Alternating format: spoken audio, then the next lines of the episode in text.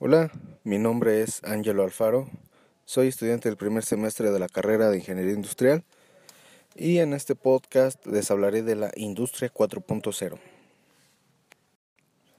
En la carrera de Ingeniería Industrial, como su nombre lo dice, la industria es uno de los mayores campos laborales que puede tener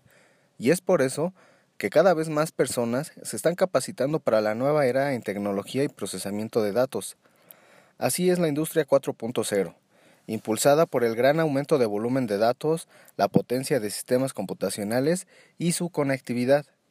haciendo que sistemas y maquinaria que ya teníamos en procesos sean capaces de llegar a ser automatizadas a gran escala,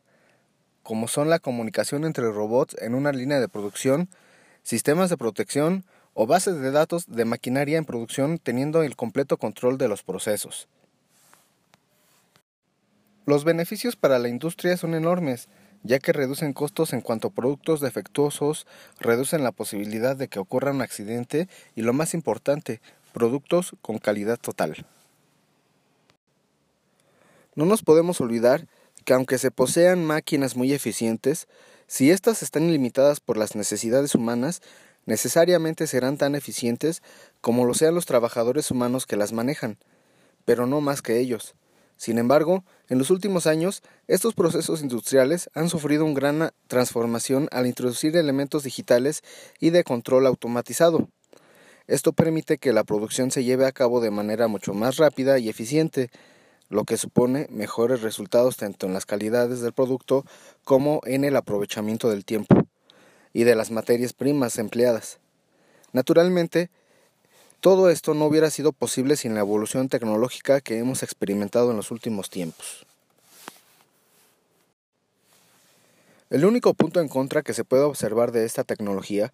es que a medida que avanza, la necesidad de que las personas estén involucradas se ve afectada ya que están sustituyéndose por lo que ya hemos mencionado, la automatización industrial.